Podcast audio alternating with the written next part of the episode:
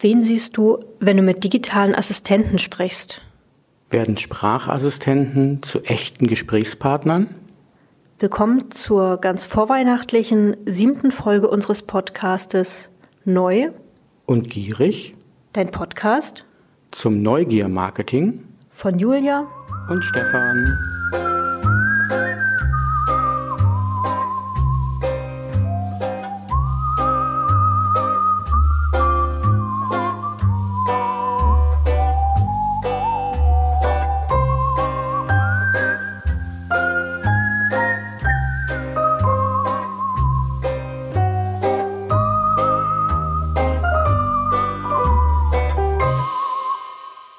Moin Moin heißt es und herzlich willkommen wieder zur siebten Folge unseres Podcastes Neugier Marketing. Ja, wir sind immer noch in Aachen und haben ja bei der letzten Folge des Podcasts mit dem Dr. Dirk Gratzel über Spracherkennung gesprochen. Das heißt, wir haben darüber gesprochen, inwieweit selbst schon künstliche Intelligenz unsere Sprache erkennen kann und in welcher Form wir sogar aufgrund unserer Sprache Persönlichkeiten erkennen können. Wir wollen heute in den zweiten Teil des Interviews reinspringen und haben dort mit Dr. Dirk Gratzel über ja, die Persönlichkeit von Sprachassistenten gesprochen. Das heißt, ähm, welches Bild oder welches Gesicht siehst du eigentlich, wenn du mit Amazons Alexa, mit dem Google Assistent oder eben auch mit Siri sprichst. Und nicht von ungefähr sind all diese Stimmen ja weiblich und üben natürlich eine ganz klare Wirkung auf uns als Person aus. Julia, bevor wir in das Gespräch reinspringen und uns die Fragen und die Antworten nochmal anhören, wenn du mit Alexa sprichst zu Hause, was für ein Bild entsteht dort bei dir? Ja, Alexa. Ähm, wir haben Alexa jetzt ein paar Monate zu Hause und mittlerweile, wenn sie antwortet, sehe ich fast schon eine Art von Familienmitglied dort oder Person, die irgendwie immer da ist. Ähm, zum Glück auch ausgeschaltet werden kann. Optisch habe ich, glaube ich, eine Frau vor Augen, die ähm, nicht ganz perfekt aussieht. Das kommt vielleicht dadurch, dass ihre Antworten auch nicht ganz perfekt sind. Ja, dunkle Haare und irgendwie so der, der Typ Mensch, der einfach, den ich einfach mal ansprechen kann, der auch mal humoristisch antworten kann. Ja. Du hast gesagt, er gehört so ein bisschen zur Familie, oder sie ist ja eine, eine Frau, ähm, sie gehört so ein bisschen zur Familie. Kann man sagen, dass diese digitalen Assistenten schon automatisch so eine Vermenschlichung bei uns auslösen, in dem Moment, wo wir mit ihnen sprechen? Ja, definitiv. Ähm, ich hatte in der Tat eben das Problem, wirklich zu antworten, weil ich eben gemerkt habe, dass ich mir noch nie wirklich Gedanken gemacht habe darüber, wie sieht eigentlich Alexa aus? Also wie kann diese Person eigentlich aussehen? Sondern mehr ähm, tatsächlich noch von der technischen Komponente gekommen bin ja, was ich eben merke in der Kommunikation am Anfang, habe ich gemerkt, es ist einfacher, mit ihr zu sprechen wie mit einem Hund. Also eher Alexa Stopp, Alexa Musik, Alexa Spiel Rockmusik. Das ist der Satz, den man aus der Werbung kennt. Ähm, aber der Gedanke, dass das eigentlich reicht, dass ich gar keine vollständigen Sätze mit ihr sprechen muss, ähm, oder der Gedanke, dass es vielleicht sogar einfacher ist, ich werfe ihr nur klassische Keywords, also Befehle zu, der hat am Anfang, glaube ich, das Bild von ihr wirklich noch sehr technisch gelassen. Mittlerweile merkt man aber, dass Alexa an ganzen Sätzen antwortet und dass Alexa ganze Sätze auch verstehen kann, dass Skills auf ganze Sätze erst reagieren. Und ich merke langsam, dass sich dadurch auch tatsächlich ähm, Alexa vermenschlicht. Und das hatten wir auch schon mal gesagt, ähm, wenn Alexa nicht gleich hört, nicht reagiert, ähm, man durchaus bestimmter und auch mal lauter wird. Wo ich mir auch mal die Frage stelle, ab welcher Schwelle hört mich Alexa? Muss ich eigentlich laut reden oder ist sie, ist eigentlich das Mikro so perfekt, dass ich auch leise flüstern kann? Muss ich lauter werden? Und ähm, ja, hat vielleicht sogar die Art, wie ich spreche, meine Tonhöhe, einen Einfluss darauf, wie sie mir antwortet. Würdest du mit Alexa anders sprechen, wenn du ein Gesicht direkt sehen würdest und nicht so eine relativ stumpfe schwarze Lautsprecherbox? Interessante Frage. Ich denke ja, vielleicht würde man weniger ähm, resolut manchmal antworten, weniger scharf manchmal antworten. Ich glaube aber, dass dadurch, dass sie eben durch ihre Stimme einen schon so eingenommen hat, ähm, ich durchaus nicht so viel anders antworten würde. Beziehungsweise die Frage ist ja, ich habe es noch nie gemacht, wie es wäre, mit so einer Art Hologramm zu reden. Hast du manchmal das Gefühl oder wäre es für dich einfacher, mit einem Gesicht zu reden? Ich glaube, es ist es wäre einfacher wahrscheinlich schon. Also nehmen wir mal wirklich so den Blick ganz in die Zukunft und wir stellen uns vor, Alexa oder Googles Assistant sind wirklich in der Lage, Dialoge zu führen, also ein echtes Gespräch zu führen. In dem Moment, wo man ein Gesicht vor sich hätte und man würde die Mimik und die Gestik von Alexa sehen, man natürlich noch eine, oder auch ich äh, persönlich eine, eine viel engere Bindung noch aufbauen würde, weil es nicht nur die Stimme wäre, die eine Reflexion gibt, sondern ich ja auch anhand eben ihres Gesichtsausdruckes die Freude, ähm, vielleicht sogar die, die Angst oder auch die Verständnislosigkeit sehen würde, in dem Moment, wo sie auch keine Antwort gibt oder keine Antwort weiß. Momentan, äh, wenn wir Alexa eine Frage stellen und es kommt eine falsche Antwort oder es kommt auch gar keine Antwort, dann hören wir das nur sind aber natürlich ein wenig alleingelassen dann, ähm, dass wir denken, naja gut, die kann halt noch nichts. Würden wir aber von der Mimik her Alexa vielleicht sogar leicht verzweifelt sehen, dann wird sich natürlich auch viel mehr Empathie noch uns gegenüber aufbauen und wir Alexa oder auch anderen Diensten mehr Verständnis entgegenbringen noch. Obwohl ich da auch eine Gefahr sehe. Oft ist es ja so, wir sprechen mal vom ersten Eindruck und wir reagieren als Menschen ja sehr stark auf Gesichter, auf Mimik, auf Gestik. Da sehe ich zwei Probleme. Das eine ist, ähm, ah, ich kann vielleicht, nehmen wir mal an, der Sprachassistent hat eine Art von Gesicht, das sich dann eben je nach Antwort verzieht oder ich dann aus einer Mimik was rauslesen kann. Besteht auf der einen Seite die Gefahr, ähm, dass die Maschine, also Alexa in dem Fall, vielleicht meine Mimik noch nicht wahrnehmen kann und das auf einmal zu einer einseitigen ähm, Mimikkommunikation wird. Ja, ich erkenne zwar eine Mimik, aber sie selbst kann gar nicht auf mich reagieren. Dieser Kontext wird noch gar nicht hergestellt von ihr. Auf der anderen Seite sagen wir auch immer, dass die ähm, Sprachassistenten momentan noch in den Kinderschuhen stecken. Das heißt, wenn ich zu 70 Prozent vielleicht eine Ich weiß nicht Antwort oder eine falsche Antwort bekomme, würde auch der Gesichtsausdruck permanent etwas verdattert aussehen. Und das meine ich mit dem ersten Eindruck, das bleibt natürlich auch hängen. Ein Gesichtsausdruck bleibt viel mehr hängen bei mir im Kopf als vielleicht eine Antwort, die noch nicht perfekt war und ich dann doch am Ende vielleicht auf den Screen gehe und meine Antwort suche oder nochmal frage. Und da ist, glaube ich, die Gefahr, dass wir auf einmal diesem Assistenten, welcher das auch immer ist, sehr viel Dummheit zuschreiben, weil das Gesicht so ist. Zwei gute Punkte hast du da angesprochen. Auf der einen Seite bin ich bei dir, wenn nur wir die Mimik sehen würden und dann zuordnen können, wäre es auch wieder nur einseitig. Es wäre eigentlich kein, kein echter Dialog, kein mimischer Dialog. Das heißt, die Voraussetzung, damit auf einer visuellen Ebene Gespräche laufen, wäre dann, dass Alexa, Google und Co. auch in der Lage wären, Mimik, Gestik von uns als Mensch zu verarbeiten, genauso wie sie unsere Sprache oder Stimme jetzt verarbeiten können. Kann das ein Grund sein, warum das neue iPhone X oder auch alle anderen Unternehmen so viel gerade in Gesichtserkennung investieren, um diese Mimiken auch auszulesen für die Assistenten? Ja klar, auf jeden Fall. Also ähm, ich sehe keinen größeren, größeren Grund gerade dafür. Wir haben ja auf der einen Seite mit ähm, dem Herrn Dr. Gratzel darüber gesprochen, dass aus der Stimme, aus der Stimmlage, ähm, aus der Sprache sehr viel Emotion gezogen werden kann und das von den Systemen enorm gut verarbeitet werden kann. Das ist für mich ein allererster Schritt der sehr schnell kommen wird, wenn er nicht schon da ist. Auf der anderen Seite wissen wir ja selbst, allein aus Mikroimpressionen können wir manchmal eine ganze Gefühlslage oder vielleicht sogar die letzten Tage eines Menschen herauslesen. Und ich denke schon, dass jedes einzelne Unternehmen, dass dem das ganz besonders wichtig ist, das herauszufinden, unsere Laune zu erkennen, adäquat zu antworten und am Ende natürlich uns ähm, die besten Antworten und die besten Produkte vielleicht vorzuschlagen.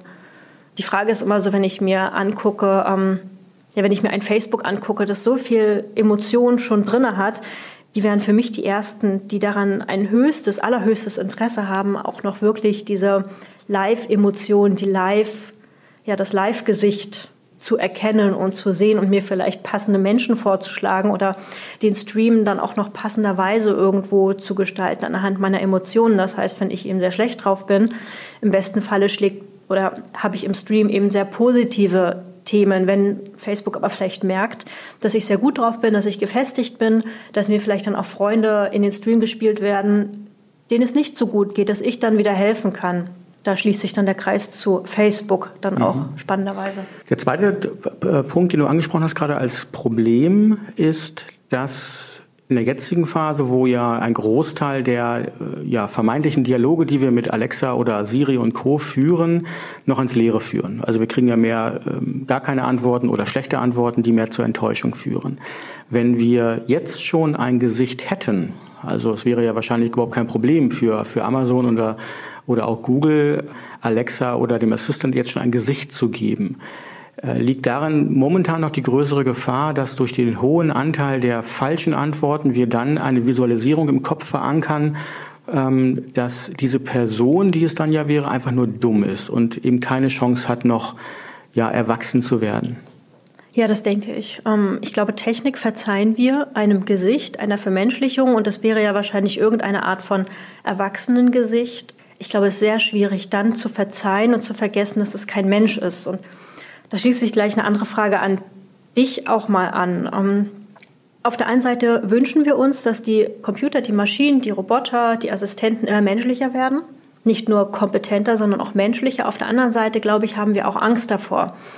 Und äh, wie siehst du das? Ähm, werden wir uns vielleicht, wenn wir die Produkte, also die Computer zu menschlich machen, ist das nicht auch eine Gefahr? Also ich glaube, momentan erleben wir mehr Angst als Neugier in der ganzen Diskussion über künstliche Intelligenz, zumindest so in der Massen- und Breitenwirkung. Und ähm, jetzt schon mal so als, als Pre-Roll, ähm, das wird Thema des dritten Podcasts ja auch sein in dieser Reihe zum Thema Spracherkennung, den wir nächste Woche machen, wo wir das Thema Angst auch noch mal ein bisschen vertiefen wollen. Jetzt zu einer Frage, ja, also definitiv. Ähm, das ist ja nicht nur alles schöne, heile Welt, die wir da gerade erleben. Und je stärker wir diese Sprachassistenten oder digitalen Assistenten nutzen von den großen vier, fünf plus Facebook-Firmen, umso größer natürlich da auch eine Bindung aufgebaut wird, die natürlich auch in Abhängigkeit umschlagen kann. Und ich glaube, das, was wir jetzt gerade erleben an den Sprachassistenten sind wirklich, du hast es gesagt, das sind die Babys noch. Die, die stecken irgendwo in der Krabbelgruppe drinne. Das ist ganz nett, was wir da erleben, aber das dürfen wir nicht als das wahrnehmen, was es momentan ist. Also wir sollten aufhören, finde ich, immer zu kritisieren, was die heutzutage noch gar nicht können. Das bringt nichts. Wir sollten viel mehr darauf achten, wie schnell die gerade lernen und wie schnell sie erwachsen werden. Und wenn ich jetzt nur die Entwicklung nehme, du hast es gesagt, wir haben den, den Alexa jetzt seit, ja, ich glaube, es, es sind schon jetzt ein Jahr, vor Weihnachten letztes Jahr haben wir ihn gekauft. Wenn man jetzt sieht, was dort für eine Entwicklung ist, dann ist der in einem Jahr jetzt noch nicht zu einem echten Gesprächspartner gewachsen, aber man sieht viele kleine neuen Möglichkeiten, die dort sind, für Unternehmen, aber eben auch für uns als Nutzer. Und wenn wir das jetzt mal ähm, weiterdenken und das Ganze wirklich mal exponentiell weiterdenken, wo die dann in ein, zwei, drei Jahren sind, dann wäre es schade, wenn wir in drei Jahren darauf zurückblicken und wie ja, die Oma sagen, Mensch, was sind die, denn groß geworden? Das haben wir ja gar nicht mitbekommen. So dieser typische Spruch, ne, den man bei Kindern kennt. Äh, das wäre schade, weil jetzt die Chancen da sind, natürlich auch darauf einzugehen, äh, die Entwicklung vielleicht gesellschaftlich natürlich auch mit zu beeinflussen, aber auch als Unternehmen äh, jetzt schon diese Möglichkeiten auszuloten, in welchen Bereichen sie für mein Marketing, aber natürlich auch für Mitarbeiter ja, notwendig oder auch sinnvoll sind? Da habe ich mal zwei Fragen, die mir spontan in den Kopf kommen. Die eine ist, ähm, momentan sind es immer Frauenstimmen und immer ganz konkrete Stimmen, die uns die Dinge erzählen, vorlesen, die reagieren. Es wäre ja ein einfaches und man kann es zum Teil auch schon die Sprache zu ändern, dass ich es anpasse, dass ich vielleicht die Sprache, äh, die Stimme eines Schauspielers bekomme, eines Mannes bekomme Siehst du da eine Gefahr der Verwässerung der Marke drin? Weil du hast es vorhin so schön gesagt, ähm, wie klingt eigentlich meine Marke? Und dann ist es natürlich vielleicht Fluch und Segen zugleich, wenn ich sage, ich gebe meinem Assistenten diese Stimme und hoffe, dass sie eben meine Art von Zielgruppe bestmöglich abdeckt und abfängt und dass sie denen gefällt, dass sie Vertrauen aufbaut und, und, und dass sie Kompetenz ausstrahlt. Und wir sehen ja auch in der Auswertung, die wir auch im Blog haben, ähm, wie einzelne Stimmen tatsächlich wirken, was die hervorrufen. Das kann ja aber auch eine Gefahr sein. Ähm, ist es vielleicht besser als Unternehmen zu sagen, boah, du kannst auch eine Männerstimme haben oder du kannst vielleicht eine Kinderstimme haben, such dir doch was aus oder verwässere ich damit und mache eigentlich alles kaputt, worüber wir gerade sprechen. Ja, also ich würde, wenn es mir zustehen könnte und würde, ähm, Apple oder äh, Amazon irgendeinen Rat zu geben, sofern sie das nicht selbst wissen, ganz klar sagen, ändert nicht die Stimme. Also ein Alexa oder Siri ist kein Navigationssystem, was ich im Auto habe, wo ich eben mal schnell auf Bayerisch oder auf männlich oder auf andere Dialekte umschalten kann, einfach nur weil ich es witzig finde, sondern diese digitalen Assistenten sind ausgelegt darauf, ein echter Gesprächspartner zu werden, ein Assistent, wie es der Name schon sagt. Du hast es angesprochen, wir haben im Blog äh, diese Studie von Presaya beziehungsweise von ähm, dem Profiler ähm, nochmal dargestellt wie momentan diese Alexas aussehen würden. Und das Bild, was jetzt da schon entsteht, ist ja bindend für uns. Auch wenn wir momentan noch kein echtes visuelles Gesicht von, von äh, einem Assistenten haben, so hören wir ihn und so verankert sich das bei uns im Kopf schon. Und ich bin mir ziemlich sicher, dass wir in der zweiten Generation dieser Sprachassistenten eben immer stärker eine Vermenschlichung der Assistenten auch erleben werden. Also die Mimik, die Gestik, wir werden irgendein Gesicht zu Siri und Co. bekommen. Ich kann mir nicht vorstellen, dass es nicht so ist, ähm, einfach weil es die, der logische nächste Schritt ist. Das kann noch fünf Jahre dauern, noch zehn Jahre, ich habe keine Ahnung, dafür stecke ich nicht tief genug drinne. Aber es wäre ja fast schon fahrlässig, wenn ein Assistent eine solche Bindung zu mehr als Menschen aufbaut, dann nicht auch den nächsten logischen Schritt zu gehen. Dass das Gefahren birgt, gar keine Frage. Aber das ist für mich aus Sicht des Marketings eigentlich der, der essentielle Punkt, den wir auch Unternehmen nur weitergeben können. Wenn ich in diesen Bereich der, der Bindung reingehe, wenn ich sage, ich möchte ganz klein anfangen mit einem Chatbot, ich fange ganz klein an mit irgendeiner Art von digitaler Bindung, dann ist das langfristige und strategische Ziel, eben genau hier einen Charakter aufzubauen, dem ich vertraue, dem ich ähm, Sehnsüchte gebe, ähm, schenke und der mich inspiriert auch. Und das kann ich nicht machen, indem ich ähm, wie in einem Videospiel diesen Charakter äh, sämtliche Rollen zuweisen kann. Also das würde mich sehr wundern, wenn das funktioniert.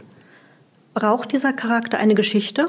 Also müssen wir, äh, muss die, muss sogar angefangen werden zu sagen, Mensch, wir bauen um Alexa eine Geschichte herum, ähm, nicht wo sie herkommt, aber irgendwo, um noch mehr menschliche Attribute hineinzugeben? Oder sagst du, das ist dann auch schon wieder zu viel?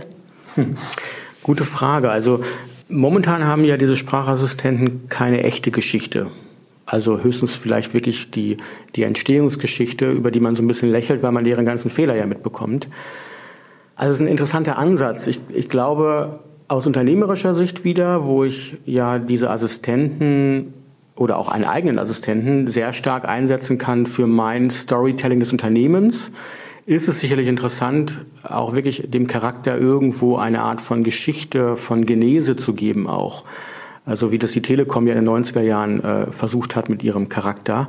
Ich glaube allerdings, dass es wahrscheinlich eher der zweite Schritt ist, weil die Gefahr, dass diese Story nicht auf die Masse passt, halt immer sehr groß ist, weil wir es aus irgendwelchen Gründen irgendwie ablehnen, weil es nicht, nicht in unseren sozialen Kontext reinpasst das nach und nach vielleicht mitzugeben, um es noch mit zu vermenschlichen, kann ein spannender Ansatz sein, ja. Okay, noch eine letzte Frage dazu. Wenn du dich entscheiden müsstest, ähm, es gibt verschiedene Assistenten gerade, die mit verschiedenen Kompetenzen ausgestattet sind. Ähm, der eine Assistent, wie zum Beispiel der Google Assistant, greift besser auf ganz viel Netzwissen zurück, also ist gefühlt viel, viel intelligenter. Aber ein Assistent wie zum Beispiel Bixby beweist gerade, dass es extrem gut ist, wenn ich hands-free durch die Gegend laufe und eben Apps fürs im Handy einfach bedienen möchte, ohne irgendwie rumzutippen. Das heißt, ähm, das kann so die Erfahrungsberichte bisher Bixby enorm gut. Also diese ähm, schreibt mal schnell eine Nachricht an meine Mutter, frag mal schnell nach einem Plätzchenrezept. Ähm, öffne mal schnell die Selfie-Kamera etc. pp. Das kann Bixby enorm gut. Wofür würdest du dich entscheiden? Für den kompetenteren Assistenten, der deinen, deinem Kontext, deinen Bedürfnissen mehr entspricht oder einfach dem Assistenten, würdest du dich für den Assistenten entscheiden, der einfach sprachlich ähm, von der Stimme her besser zu deinen Bedürfnissen passt? Also ich glaube, emotionale Nähe schlägt technische Perfektion. Das heißt, ja, je, je stärker dieser Assistent es schafft, mich emotional zu binden, mit mir vielleicht Gespräche zu führen, mit mir empathisch in irgendeiner Weise umzugehen, werde ich ihm immer technische Unfähigkeiten verzeihen. Andersherum wird es schwierig. Ja, das, ähm, das deckt sich ganz gut ähm, nochmal zurückgesprungen auf diese Studie, ähm, wo ja zum Beispiel Cortana oder auch Siri eine, eine emotionale Ferne zugeschrieben wird. Das heißt, gerade auch Siri sehr perfekt agiert schon, sehr ja sehr sehr sexy auch wirkt, äh, zumindest wenn man so die die Auswertungen liest und trotzdem wir keine echte emotionale Bindung zu Siri aufbauen wohingegen eben, du hast es angesprochen, so der Google Assistant, aber Alexa noch viel, viel stärker, es schafft, so charmant zu wirken, dass wir viel näher sie an uns ranlassen. Das ist noch trotzdem noch weit entfernt von einer echten Freundin oder einem echten Freund, also nicht falsch verstehen. Aber ich glaube, das, das wird immer der Schlüssel bleiben, je emotionaler ich so einen Assistenten gestalte, äh, desto mehr kann ich auch technische Fehler verzeihen lassen. Ja, wird dem komplett zustimmen. Super. Okay, jetzt haben wir genug geplaudert und schon ein bisschen reflektiert auch, ähm, was wir so aus dem Gespräch mit Presire und dem Dr. Gratzel rausgenommen haben. Wir wollen jetzt nochmal trotzdem ja reinspringen ins Interview. Das wollen wir euch auf gar keinen Fall vorenthalten. Das heißt, wir haben jetzt nochmal so den Blog rausgenommen als Interview, wo wir eben wirklich mit dem Herrn Dirk Gratzel darüber gesprochen haben, wie momentan ja, digitale Assistenten und die Spracherkennung dazu führen kann, dass wir in der zweiten Generation dieser Assistenten echte Dialoge führen und vor allen Dingen auch eine echte Persönlichkeit dahinter sehen. Diese Technologie hat ihre Zukunft insbesondere darin, den Assistenzsystemen, die ja sozusagen das Inhaltliche und das Verstehen mitbringen, denen genau das zu geben, was ihnen heute noch fehlt, nämlich die Menschlichkeit, mhm. das Menschliche. Wir haben jetzt ein erstes Projekt in der Automobilindustrie, großer, einer der größten Automobilhersteller. Ähm, der hat wie alle Baureihen ja, und in den Baureihen sind die Kunden oder die Nutzer oder die Fahrer halt ganz unterschiedlich, mal mehr Frauen, mal mehr Männer, je nach Größe und, und Qualität des Fahrzeugs. Und da haben wir jetzt das erste Projekt, das läuft. Da geben wir dem Assistenzsystem des Autos eine Persönlichkeit, die jedenfalls auf die gemittelte Nutzergruppe hin optimiert ist. Und dann ist halt das Modell A des Herstellers einfach in seiner, in Anführungsstrichen, Persönlichkeit auf einmal anders als das Modell B. Hier habe ich 85% Frauen, die das Auto fahren, ja, und die sind vielleicht ein bisschen jünger, innovativer, hipper, keine Ahnung was. Mhm. Und hier habe ich vielleicht eher Männer, etwas traditioneller. Das heißt, das Assistenzsystem, ich, ich bin jetzt nicht der Projektleiter, aber sagt hier vielleicht du und da sie und ist hier vielleicht etwas traditionsbewusster, zurückhaltender, dominanter in seiner Art und hier vielleicht ein bisschen jugendlicher, hipper, keine Ahnung was, also in psychologisch validen Dimensionen. So. Und ich habe keinen Zweifel daran, dass Sie in 20 Jahren in Ihrem Auto einstellen können, mit welcher Persönlichkeit das Ding unterwegs sein soll. Ja, oder dass Sie sich in Ihrem Alexa oder in Ihrem Siri das auch aussuchen können, was das für ein Mensch ist oder für menschliche Attribute hat und dass sich das auch anpasst und, und sozusagen orientiert an ihren Erwartungshaltungen ganz automatisch. Und das ist ein Riesenfortschritt. Ich habe gelesen, es gab so einen, Weltartikel, äh, ja. da hatten sie die, die, äh, die Tonalität von Siri, Alexa ja, ja, mal durchgegangen. Ja, Was ich überraschend fand, war, dass ähm, Alexa ähm, sie einen sehr starken informativen und bestimmenden Charakter zugeschrieben haben und sehr wenig emotionsorientiert. Ähm, das fand ich persönlich spannend, weil ich hatte jetzt ähm, bei dem Erfolg, den Alexa ja gerade hat, ähm, gedacht, dass, dass es viel emotionsgeladener unterbewusst ist in der, ja. der Alexa-Tonalität und nicht so, also ich glaube, Cortana war sehr emotions- oder beziehungsorientiert, ja. was ja eigentlich gar nicht den so nach außen im Marketing gerade wahrgenommen wird. Ja. Ähm, liegt daran ein Schlüssel für Alexa, dass es gerade nicht so emotions- und beziehungsorientiert ist und bestimmender klingt? Also ich glaube, die, die, die Begründung ist sicher ähm, nicht monokausal an der Stelle. Ne? Ich glaube, viele, viele Dinge spielen eine Rolle, die wir ja nur begrenzt auch sehen. Ja. Das ist ja auch eine Frage von Preis und Zuverlässigkeit der Systeme mhm. und Präferenzen zwischen Apple und Microsoft und so. Das, das kann ich nicht sagen. Das war in der Tat ein, ein witziges Projekt und es war noch kombiniert mit einem Sprachprofiler, ich glaube, der Polizei, ne, der, der sich damit auch auseinandergesetzt hat. Hm. Die eigentliche Botschaft sollte ja nur sein, da gibt es tatsächlich jetzt schon Unterschiede, obwohl ja. es ja wirklich nur Maschinen sind mhm. und sich über deren in Anführungsstrichen Psyche niemand Gedanken gemacht hat. Sicher ein bisschen über die Prosodie, mit der die Stimme generiert wird, aber mhm. nicht, nicht wirklich. Und es sollte nur aufzeigen, dass natürlich auch das zukünftig ähm, ja, sie werden einfach eine Präferenz entwickeln auf eine bestimmte Qualität von Assistenz. Ähm, und sie werden sich das, wie sie sich Menschen aussuchen, werden sie sich zukünftig auch Maschinen aussuchen, weil sie auf einmal Differenzierungsmöglichkeiten haben auf Ebenen, die uns vertraut sind. Ja. Wir haben zwischenmenschlich Sympathien und Antipathien und genauso werden wir das da auch haben. Mhm. Dann wird sagen, boah, der Siri geht mir tierisch auf den Sack, weil das ist so und so. Mhm. Ja, und dann wird sagen, ich finde es gerade toll. Mhm. Ähm, das ist sicher der erste Schritt. In dem zweiten Schritt werden sie es sich selbst so gestalten, wie sie es haben wollen. Oder wechseln können. Dass sie so eine Art Equalizer haben und sagen, heute habe ich gerne ein bisschen mit Dominanz, nee, heute habe ich sie gerne ein bisschen freundlicher und in der nächsten Stufe wird das System selbst wissen, was gerade am besten ist für sie. Mhm. besser als sie das wissen wahrscheinlich. Das heißt also, für, für uns im Marketing gerade immer die, die ganz große Frage von Unternehmen auch ist, ähm, wie klingt meine Marke zukünftig? Genau. Also wenn wir sagen, Sprachsteuerung ja. wird, da ist eigentlich schon äh, das ja. gefühlte große Ding. Ja. Ähm, ich ja trotzdem als Unternehmer, weil dann in Abhängigkeit ja stehe, wahrscheinlich von diesen drei großen, ich mal Google Assistant, ähm, Alexa und am Ende auch Siri, wo ich meine Stimme ja erstmal andocke, also meine Unternehmen erstmal andocke, ja. oder ich entwickle eben eine eigene Art von genau. Sprachsysteme. Genau. Wäre dann Presire für mich ja. am Ende eigentlich das Unternehmen sagt, ja. wir können dir sagen, wie du wirken sollst, damit du deine Kunden erreichst. Ja, also wie sie wirken sollen oder wollen, das müssen Sie entscheiden. Sie sind der mhm. Marketing-Experte. Ja, ich war jetzt vor zwei Wochen bei Johnson Johnson. Mhm. Die machen sich gerade in bestimmten Bereichen halt auch viele Gedanken darüber, wie sie wirken wollen. Ja. Ähm, was ist so das, das war die Janssen heißt die Tochter, was ist so das Janssen-Gefühl, das wir transportieren wollen. Dann haben wir für die mal spaßeshalber auf verschiedenen Ebenen analysiert, wie gut sie das tatsächlich machen. In manchen mhm. Ebenen gut, in manchen halt nicht gut. Was übrigens mal zu so einer Inkonsistenz führt die an der Authentizität meiner Kommunikationsleistung oder die Authentizitäten negativ beeinflusst. Ne, ich bin jetzt hier in einer bestimmten Art und Weise, wenn ich mich gleich anders präsentiere, dann verwirrt sie das. Das mhm. kriegen sie nicht zusammen.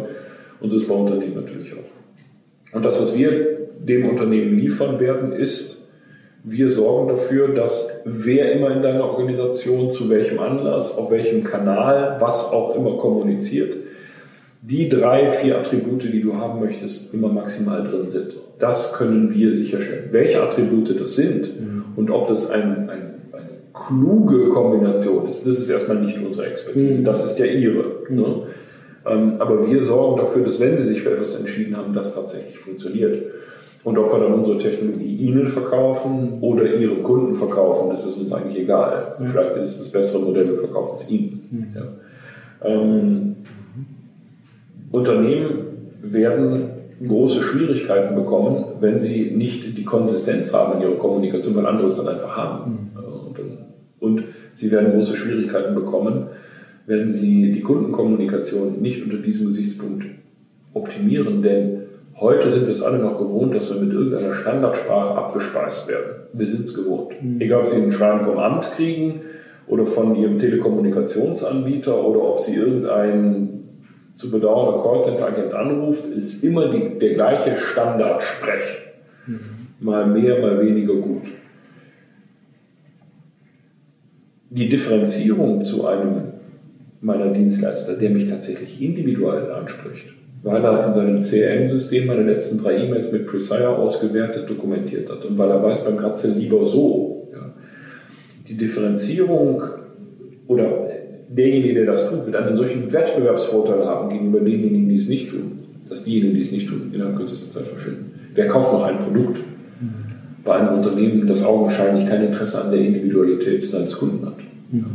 Während natürlich diejenigen, die eine solche Sprache nutzen, nicht nur dem Kunden ein völlig anderes Erlebnis vermitteln, sondern natürlich auch völlig andere Abschlusschancen haben. Wenn ich jetzt sage, wir nehmen mal einen unserer Kunden, zum Beispiel eine große Destination aus Deutschland mhm. und gucke erstmal, wie tickt eigentlich der Gast, wie ticken mhm. eigentlich die Kunden, ja. Kunden, dann machen wir bisher eben tatsächlich unsere Persona-Workshops, beziehungsweise ja. jetzt aufgesetzt unsere Traumrollen-Workshops, wo wir eben versuchen, tiefer zu gehen. Ja. Aber das ist momentan immer noch sehr abhängig davon, natürlich auch, wie gut der Kunde seine genau. Gäste tatsächlich kennt und genau. wie viel wir mittlerweile Wissen mitbringen. Aber das ist ja alles total subjektiv. Genau. Wir können Gästebefragungen machen, aber auch die gehen selten in die Tiefe, weil man nur irgendwelche Sachen ja. ausfüllt. Ja. Wäre es dann total schlau, Presire über die Facebook-Seite, über all das Social Media, über Bewertungsportale zu jagen, genau. weil da wahrscheinlich 500 Prozent mal mehr rauskommt genau. an Wissen. Klar, also wenn man das macht, kriegen Sie, kommen Sie auf andere Erkenntniswelten als das, was Sie mit qualitativen Interviews machen. Mhm. Ja. Man kann ja beides machen. Aber wenn die Daten, das, der Charme an der Sprache ist meistens eh da. Ist da. Also man crawlt und Sie sagen, das sind jetzt hier die Bewertungsportale für die TUI, ja, oder jemand irgendwelche TUI-Angebote bewertet. Dann machen das ja auch nicht alle. Es ist ja auch eine bestimmte psychologische Disposition von Nöten, damit ich gerne da irgendwie bewerte. Also die habe ich ein paar Verzerrungen, aber egal. Dann nehme ich das erstmal alles werte das aus und schon habe ich erstmal einen Wissensgewinn, der gigantisch ist. Und dann kann ich anfangen, das weiter zu verfeinern. Dann kann ich vielleicht noch meine Kunden-E-Mails, meine Reklamations-E-Mails, die kann ich alle auswerten, die sind ja alle da, irgendwo gespeichert. Da muss ich jetzt vielleicht gar nicht meinen telefonischen Kontakt mit dem Kunden schon auswerten, ne, um diese ganzen Datenschutzthemen jetzt nicht gleich zu sensibilisieren. So, und dann haben Sie schon mal eine ganz andere Basis. Ja. Und ein verblüffendes Phänomen ist ja durchaus auch das, dass wir uns in einem ganz anderen häufig in, in anderen Aspekten sehen und beschreiben, als das von außen betrachtet der Fall ist. Und so wird auch eine, weiß ich Thomas Cook wahrscheinlich aus der Kundenperspektive an manchen Stellen ganz anders wahrgenommen, als Thomas Cook das selbst weiß oder vermutet. Ja.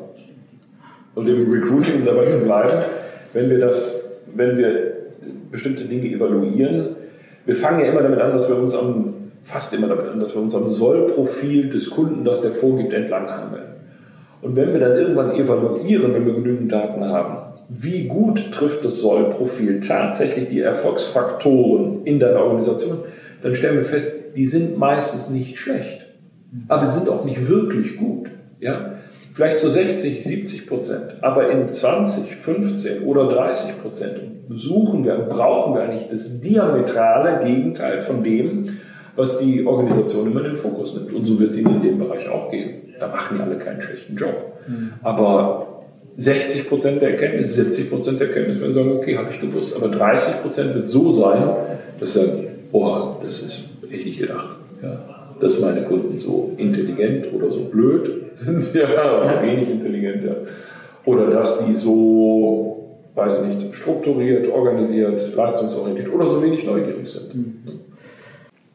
So, jetzt springen wir wieder raus aus dem Interview und wir hoffen, du hast auch im Interview noch mal so ein bisschen mitgenommen, einen kleinen Zukunftsausblick, wohin es unserer Meinung nach äh, geht mit so dieser Mensch-Maschine-Kommunikation und wie wir momentan so die Vorreiter ähm, mit Siri und Alexa und Co. erleben. Gut, kleiner Ausblick auf nächste Woche. Dort kommt der Abschluss dieser, dieses Interviews, wo wir dann nochmal das Thema Angst näher beleuchten wollen. Ne? Ja, ganz genau. Ähm wir werden noch über ein paar andere Assistenten sprechen, die noch menschlicher sind und eben tatsächlich ja mal ein ganz emotionales Thema aufgreifen, weil ich denke, man muss derzeit viel, viel darüber sprechen, viel reflektieren, weil das den, über den Erfolg auch entscheiden wird.